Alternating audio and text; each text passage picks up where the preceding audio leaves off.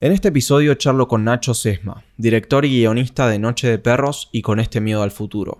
Hablamos sobre cómo el trabajo de montajista lo trajo al oficio de crear películas, sobre su forma de ensayar y dirigir actores y trabajar diálogos que suenan reales. También hablamos de cómo incide la música en su trabajo al ser compositor de sus propias bandas sonoras, y sobre los aprendizajes que se llevó de su ópera prima a su segunda película. Para finalizar, hablamos de cómo es su experiencia como director y productor a la hora de trabajar con su crew en un largometraje independiente. Intro. Soy David Steinfeld y esto es Desde Abajo, un podcast sobre el ambiente del teatro y el cine en el que hablo del camino del artista, mis experiencias como actor en Buenos Aires y las experiencias únicas de otras actrices, actores, directores, guionistas y otros referentes, para entender sus procesos creativos, tener una imagen más rica y tridimensional del funcionamiento de la máquina y entender cómo crean impacto.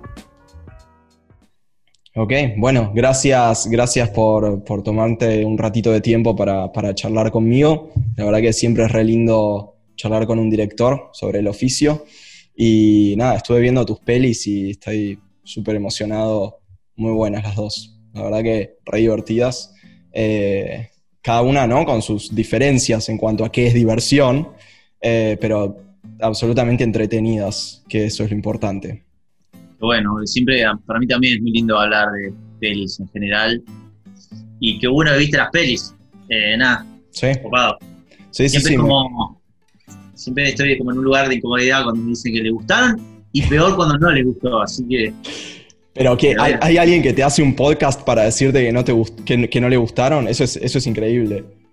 Nunca me pasó, pero, pero sí que se acerquen, es que se me acercan ponerle, che, vi tu peli, qué bien, qué bien sí, ¿qué onda esa escena? Porque lo primero que me dicen es algo que no va, y que como, nada, ¿por qué te acercas?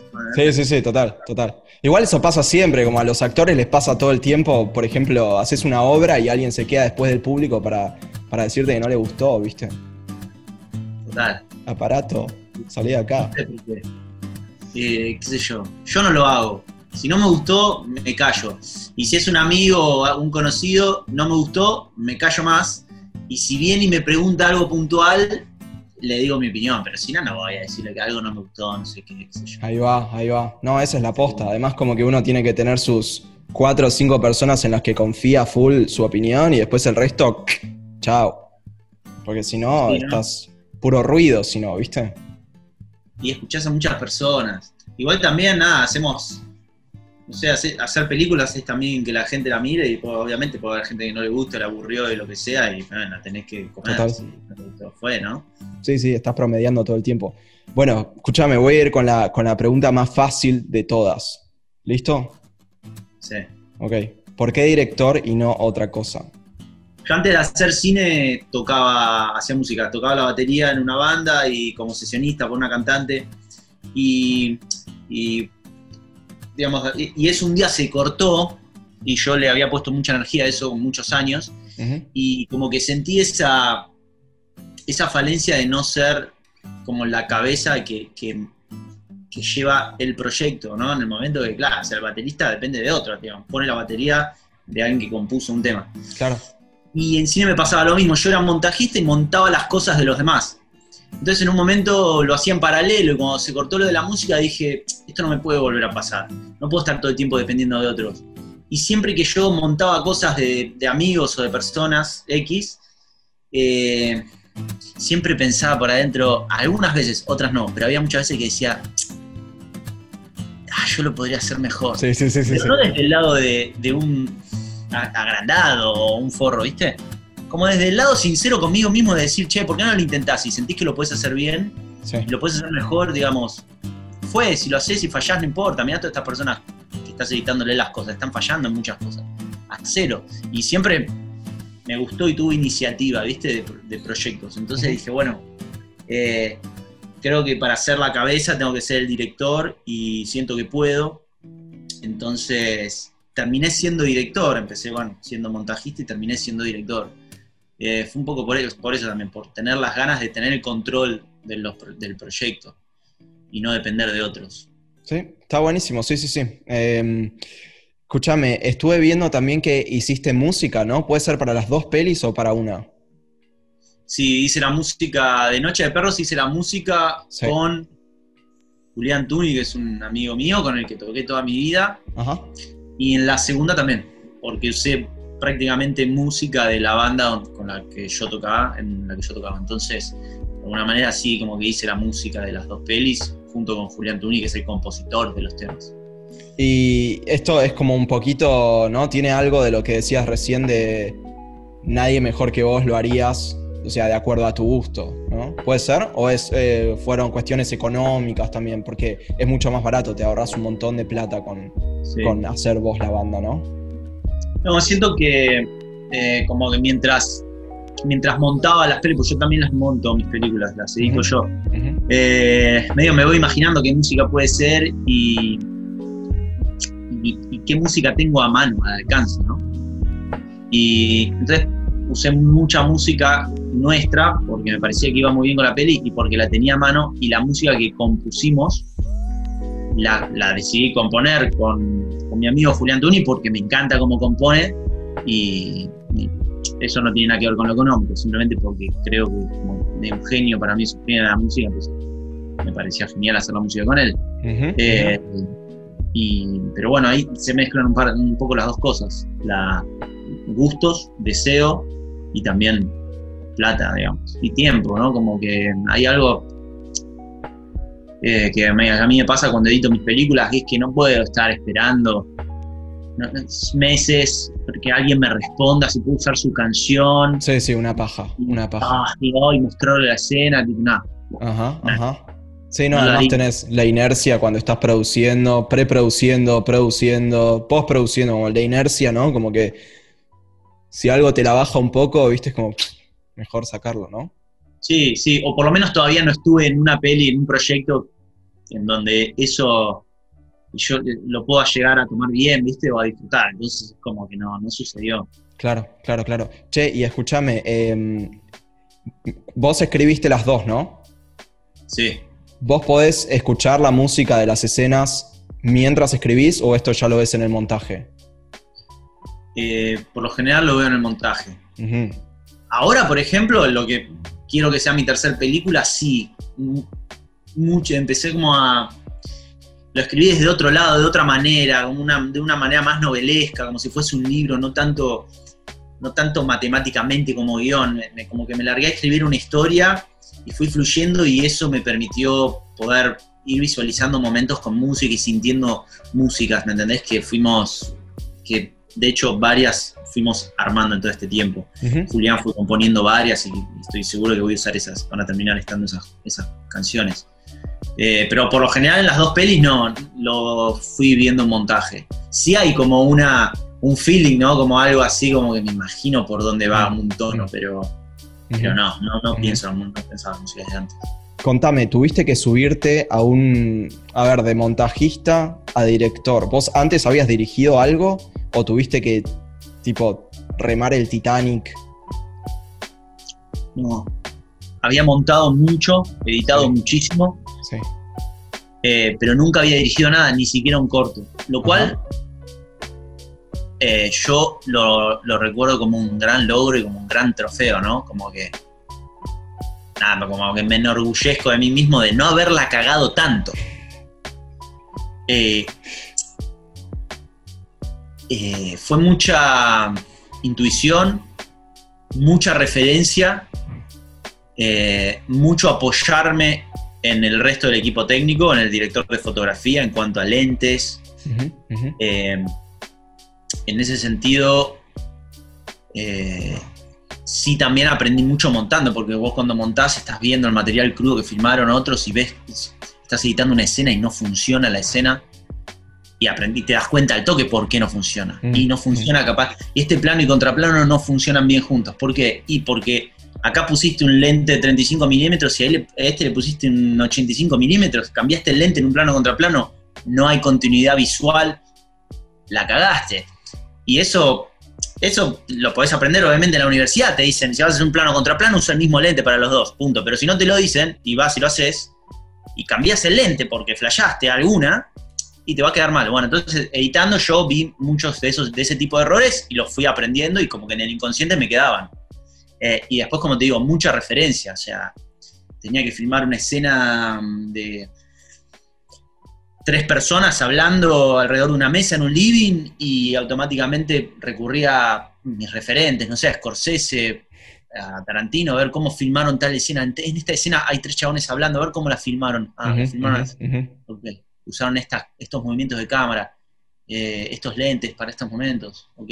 Ese tipo de encuadres, la puesta en escena.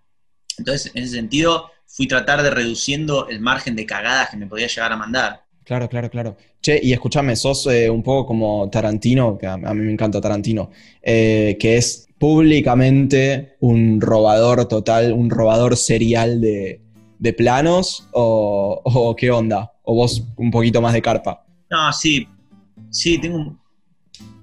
Sí, sí, sí, sí, re, re contra. Re, es la que va. No me sale el... No soy el tipo de director arty que puede llegar a, buscar y a sentir momentos y a sentir. No me sale tanto eso. A veces sí, cuando tengo mucha suerte y, la situación está dada, me sale poner, pero no suele suceder tanto. Suelo ir muy preparado y para prepararme miro, miro un montón. Sí, copio un montón. No copio, sí, son referencias. Algunos le dicen referencias. Claro, sí, son referencias. Otros le dicen inspiración y otros le dicen robar. Aguante robar. che, escúchame, vos como, como montajista, ¿cuánto...? Porque, a ver, montajista y batero para mí son dos cosas que van muy de la mano por el tema del ritmo. ¿Vos, vos crees que te llevas algo de, un trabajo al otro? Sí, creo que tiene mucho que ver. Sí, ¿no? Sí. Sí, sí, sí, lo llevo. Eh, Igual me pasa algo en el cine que es diferente a, por ejemplo, no sé, editar un videoclip. Obviamente, cuando editas una escena hay muchas otras cosas que, juegan, no solo un ritmo musical y sonoro, hay un ritmo de la imagen, hay un ritmo de la actuación. Igual sí, yo creo que hay algo, tengo mucha conciencia del ritmo de una escena y cuando algo ya fue suficiente y cuando algo tiene que acelerarse más y, mm. debe tener que ver, evidentemente. Y evidentemente tiene que ver en el sentido de, soy un tipo de director así, un poco más esquemático y no tan sensorial y sensible, y la batería es un instrumento bastante más esquemático y los otros quizás son más sensibles y más voladores, ¿no? La batería está más a tierra, yo soy un poco un director más a tierra, creo. lucho por, por eh, ir fusionando un poco con lo otro también, porque soy muy a tierra, ¿viste? Así que...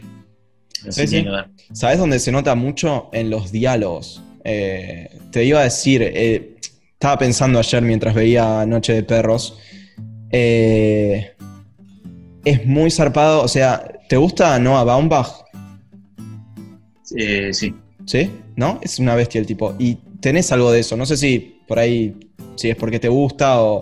Pero igual lo tenés, como esta cosa de diálogos que tienen mucha rítmica, muy fluidos, se escuchan muy reales eh, y está, está re interesante eso. ¿Vos crees que es algo que lo trabajás a full, ya lo tenés, es consciente, es una búsqueda? ¿Cómo, cómo lo ves? Sí, lo trabajo un montón. Es como que le doy mucha bola a, los actores en sí, a tratar de tomar eh, que, sea, que salga todo muy natural. Si bien hay, hay un chiste dando vueltas, en la escena, no, no, no, me gusta reforzar ese chiste. Si ya el chiste funciona, como me gusta llevar toda la situación lo más natural posible. Eh, me, me, gusta así seguir un guion e improvisar sobre el guion, no improvisar sobre la nada. O sea, una vez que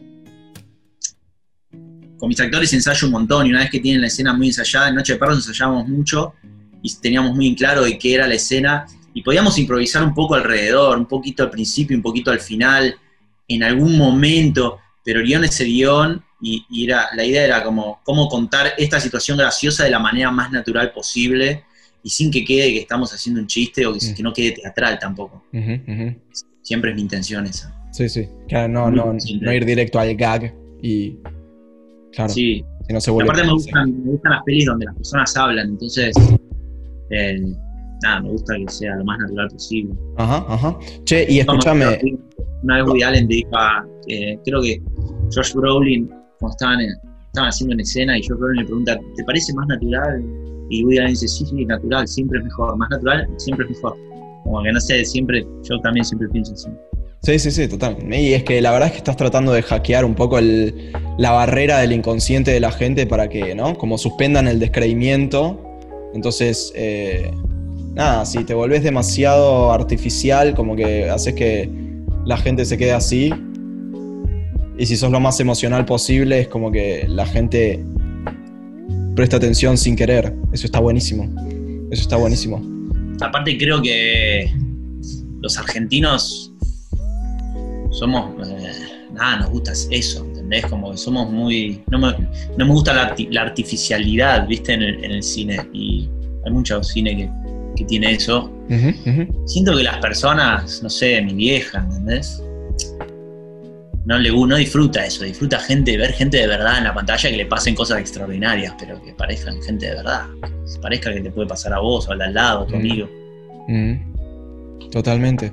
Che, y escúchame, ¿cómo es tu proceso eh, de dirección de actores? Me decís que ensayás un montón, que eso es, no es común en el cine. Eh, contame, contame cómo, cómo trabajás vos. A mí me gusta, por lo general trabajé así siempre.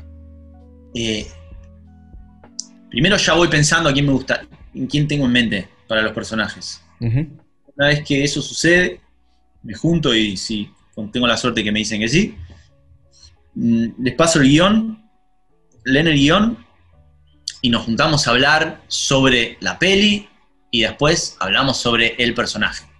Y hablamos sobre el personaje y sobre situaciones, eh, sobre el mundo. Y capaz agarramos, no suelo ensayar toda la peli, ¿viste? No, no es, no ensayo todas las escenas, pero capaz agarro dos o tres escenas. En Noche de Perro siempre nos cagamos risa porque decimos que siempre ensayamos la misma escena, pero poner ensayamos tres escenas, habremos ensayado de toda la peli, y le dábamos a esas escenas, le dábamos a esas escenas. Que yo creo que son escenas que son momentos críticos de los personajes y, momentos que reflejan la esencia de los personajes. Entonces, siempre repasamos esas escenas y también para, para un poco ver cómo, es la relación entre los personajes. Eran tres en Noche de Perros. Entonces, em, ensayábamos escenas que o estaban el personaje de Enzo y Ricardo solos o el personaje de los tres, los tres personajes. Entonces, para ver la dinámica. Y después hablar de la peli, hablar mucho de la peli. No, no, no ensayo toda la peli. No recuerdo haber leído todo el guion con la gente. No tengo ese recuerdo, quizás sí sucedió. Eh, pero Noche de Perros trabajé así en, Con este miedo al futuro no, no ensayé tanto. Sí me junté a hablar mucho con Facundo Cardosi, que es el, que, el protagonista. Sí. Uno de los protagonistas. Me junté a hablar mucho sobre la peli, mucho sobre el personaje, pero no ensayamos escenas. No ensayamos escenas.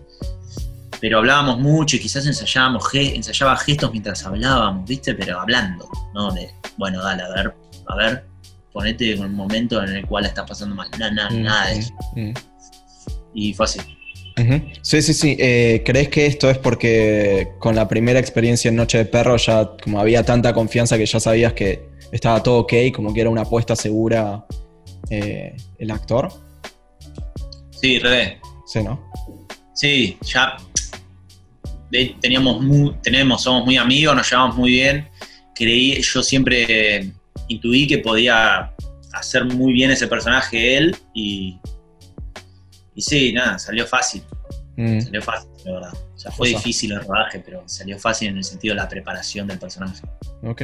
Y más o menos fue difícil el rodaje. ¿Qué, como, como, ¿qué complicaciones tuvo eh, que se puedan hablar, no? Obvio. Sí, todo se puede hablar. Eh, fue difícil en el sentido de que siempre hacer una película independiente es difícil. Mm. Eh, cine independiente, es difícil. Eh, no, no contás con plata mm. para. Digo, la gente o se motiva o por el hecho artístico que está haciendo, por una por una cuestión de crecimiento profesional, hablando del equipo técnico, por ejemplo, o mm. los actores, eh, o monetario, o el hecho artístico, o un crecimiento profesional. Acá claramente era la gente que participaba era porque creía que estaba buena la peli que estaba haciendo y creía que profesionalmente los iba a hacer crecer en cada uno de sus roles y cada una de sus carreras. Pero uno como director en cine independiente yo siento que tiene un trabajo extra que es el director, que es que tiene que mantener motivada a la gente todo el tiempo, ¿viste? Y eso es algo que a mí siempre me pesó.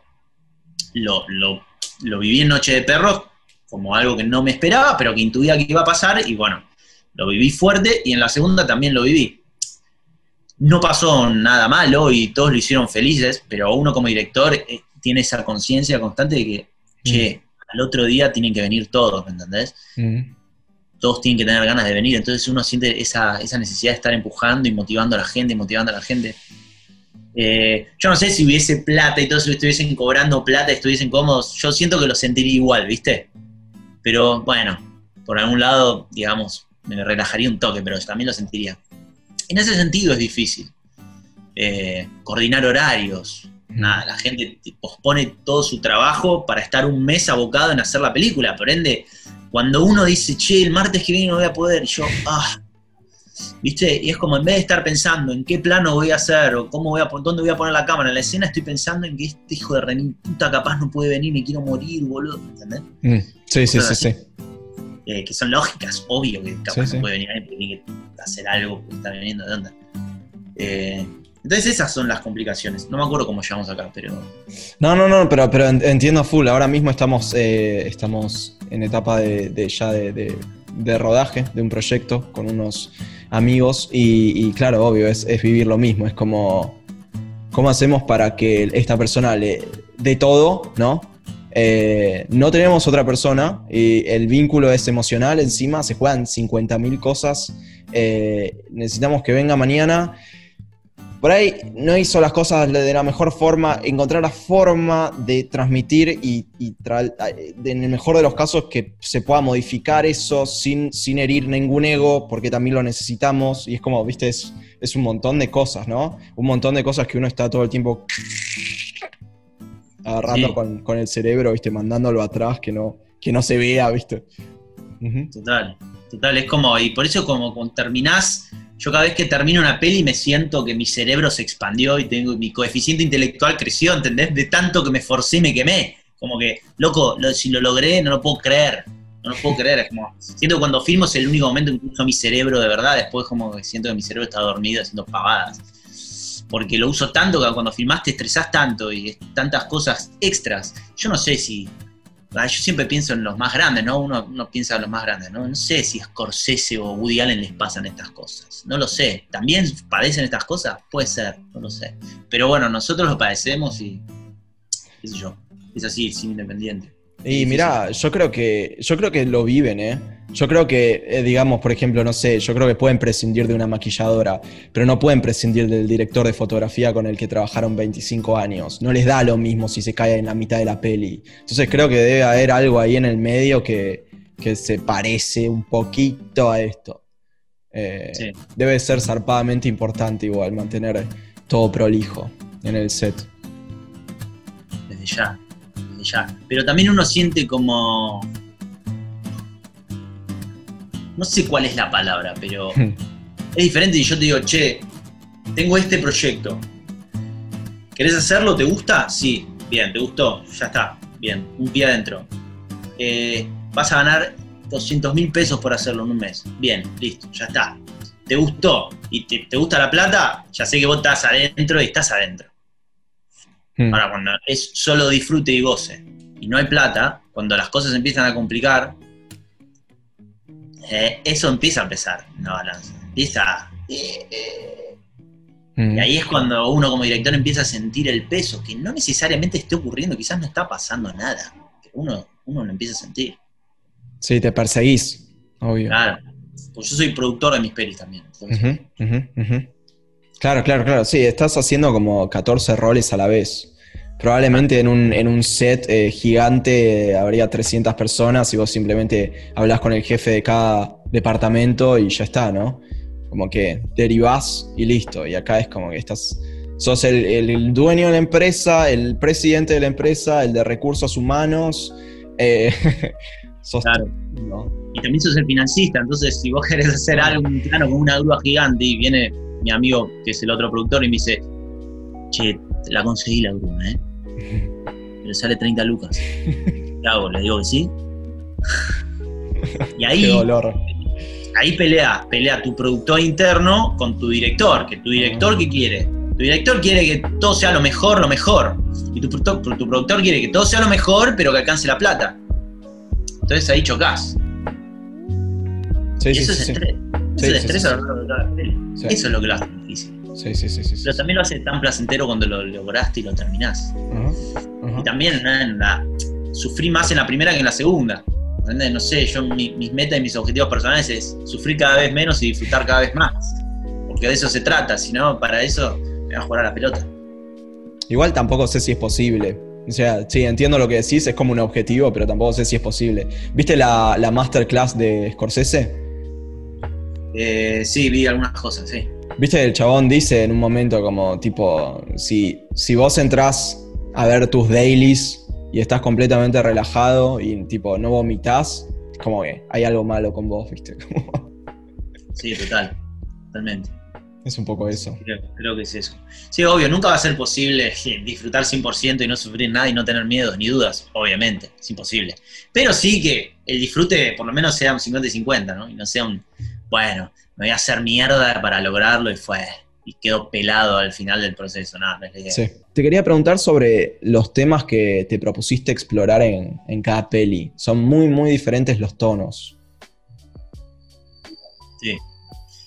En, la primera, la verdad que fue como una, una sublimación de todo lo que viví de adolescente y de post-adolescente, ¿no? Mm. Yo siempre fui muy fanático de las comedias, las buddy movies, y siempre toda mi vida, toda mi vida gira en torno a reírme, es como que todos mis amigos, es como que buscamos y busco todo el tiempo la risa, la comedia y el pasarla bien, ¿viste? No me gustan pelearme, no me gustan... Ah, hago boxeo, pero no me gusta pelearme. es como lo de deporte, Es como que le, esquivo siempre a la, a la, violencia, a las discusiones, siempre me gusta reírme en la comedia. Entonces, de alguna manera Noche de Perros fue como fue como un, canto a la amistad y a la comedia, ¿viste? Y, sí teniendo en, cuenta también a nivel estético la noche, que es algo que me divierte, siempre fui medio nocturno.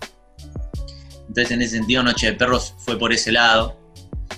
Eh, de la amistad, de eso de tomar malas decisiones, pero que al final, digamos, esas son el tipo de decisiones que hacen historia. Y entonces vos después, 10 años después, recordás y decís, bueno, este, mi vida tiene sentido porque hice tal, tal, tal, tal cosa y aquella cagada que me mandé estuvo al final buenísima porque, no sé, terminamos haciendo esto otro. Eso siempre me parece muy lindo y yo soy muy pro a eso, como que me mando a hacer cosas sabiendo que estamos haciendo medio una cagada, pero que todo está bueno, ¿viste? Entonces eso, soy medio así.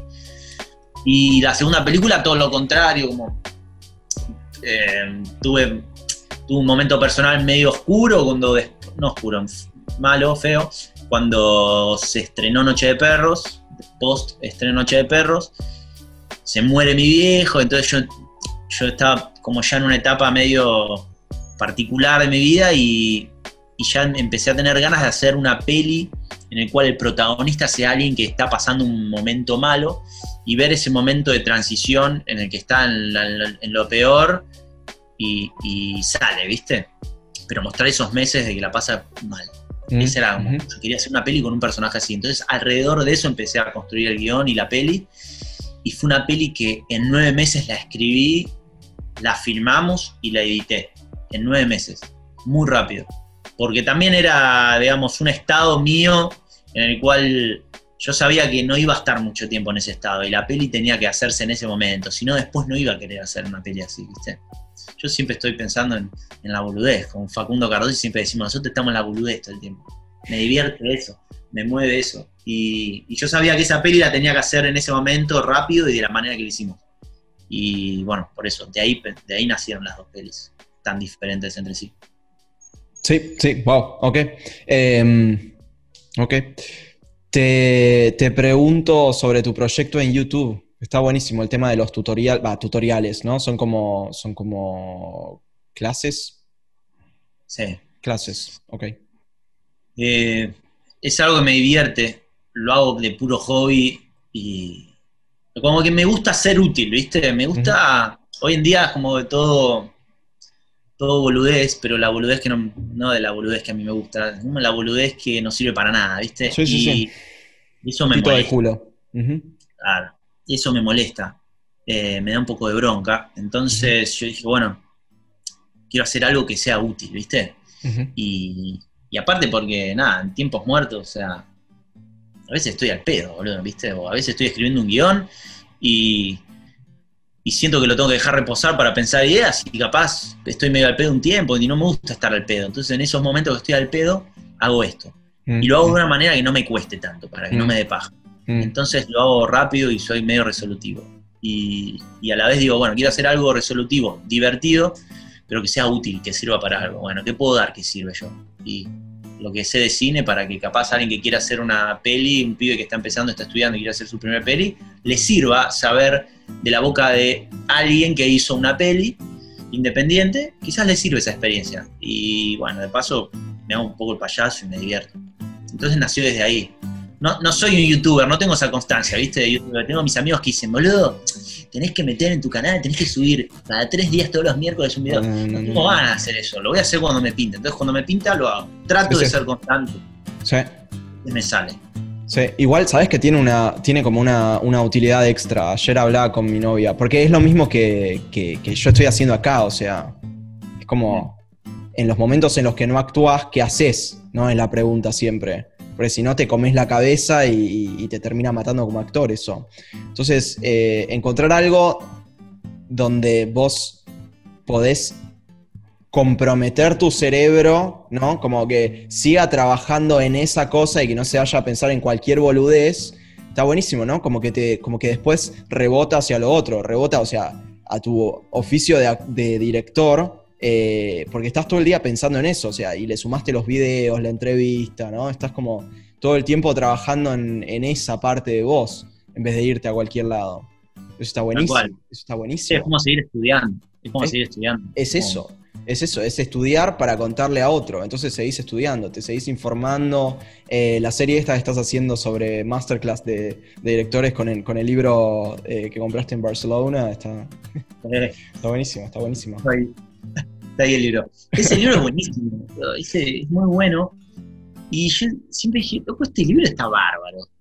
Estas son masterclass, va, masterclass, sí, son como tips de directores muy grosos, muy, muy concisos. Sí. Esto es re útil, boludo, listo. Los voy a leer, me voy a filmar leyéndolos. Y me puse un bigote y me engominé para atrás, me metí en el sótano para hacerlo más, más divertido el video. Pero está buenísimo, sí. Sí, pasa que además eh, es re importante lo que decís, como disminuiste el roce completamente, o sea, no tenés que ni pensar ya. Es como, voy, me siento ahí, leo eso, viste, después corto un par de planos, un poquito de color, pum, adentro. Eh, es como si no muy estresante el tema ese de como generar contenido como un loco, ¿viste? Y eh, sí, yo también hago publicidad y videos aparte, trabajo. Ajá. Y es algo que no me gusta, ¿entendés? O sea, cada tanto algo, hago algo que me gusta, poner algún videoclip de alguien que me interesa. Ahora estoy haciendo uno, la verdad que estoy muy contento. Pero por lo general no lo disfruto, lo hago como trabajo. Entonces, si encima hago eso y, lo, tardo tres días en hacer un video, no, me vuelvo loco. Esos videos de las masterclass los hicimos en dos horas. O sea, los filmamos y lo edité y en dos horas y lo subí. Y hoy recién subí el cuarto hace un rato. Y sí hice cuatro.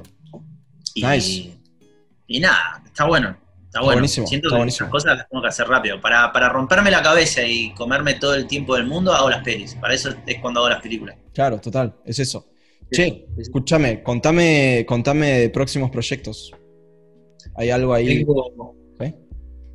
Estoy en, la cuarentena, la verdad que yo hace un tiempo tengo tenía un par de ideas para películas diferentes, eh, pero ninguna me cerraba por sí sola como que le había dedicado mucho tiempo y ninguna terminaba de, tener sentido. Y en la cuarentena, como a todos les habrá pasado, eh, entré como en un modo más... Eh, me conecté más con mi cerebro, no sé, no sé qué fue, me conecté más. Y, uní un par de ideas que tenía de diferentes películas y me di cuenta que, que podían ser una. Y me senté a escribir. Y fue un momento en el cual al principio vi muchas, muchas pelis y me harté, viste, de ver películas. Como que me veía una o dos por día, me cansé y, empecé a leer, a leer novelas. Eh, y leyendo, leyendo, leyendo, me empezó como a nacer ese fueguito de, querer sentarme a escribir, ¿viste? y querer sentarme a escribir de una forma más novelesca, esto que te decía antes, como más historia, con causa-consecuencia, pasa algo, y esto va y sigue lo otro, y sigue lo otro, y sigue lo otro.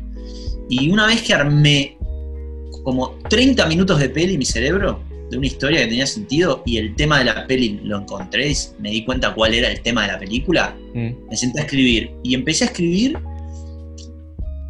y me pasaba que hacía mucho tiempo que no escribía, no sé, 10 páginas seguidas, ¿viste? Como capaz escribía una escena o dos y paraba, pero esto es me sentaba a escribir, escribía 10, 15 páginas seguidas y, y, nada, se fue armando, se fue armando una comedia con cosas un poco medio voladas, medio dopés eh, y nada, estoy, estoy bastante emocionado con esa peli, la verdad que quiero que, ya empezar a, gestionar nice. la manera de cómo hacerlo. Nice. Bueno, Nacho, un gustazo haber hablado con vos. Eh, gracias por, tu tiempo. Un gusto y muchas gracias por pensar en mí para hacer un podcast. No, no, no. Re interesante, chabón. Mil gracias, eh. Muchas gracias. Suerte y que tengas un buen día. Dale, igual. Ok, este fue el episodio de hoy. Gracias por escuchar. Si te gustó, suscríbete para escuchar los próximos. También puedes seguirme en Instagram en arroba david-steinfeld.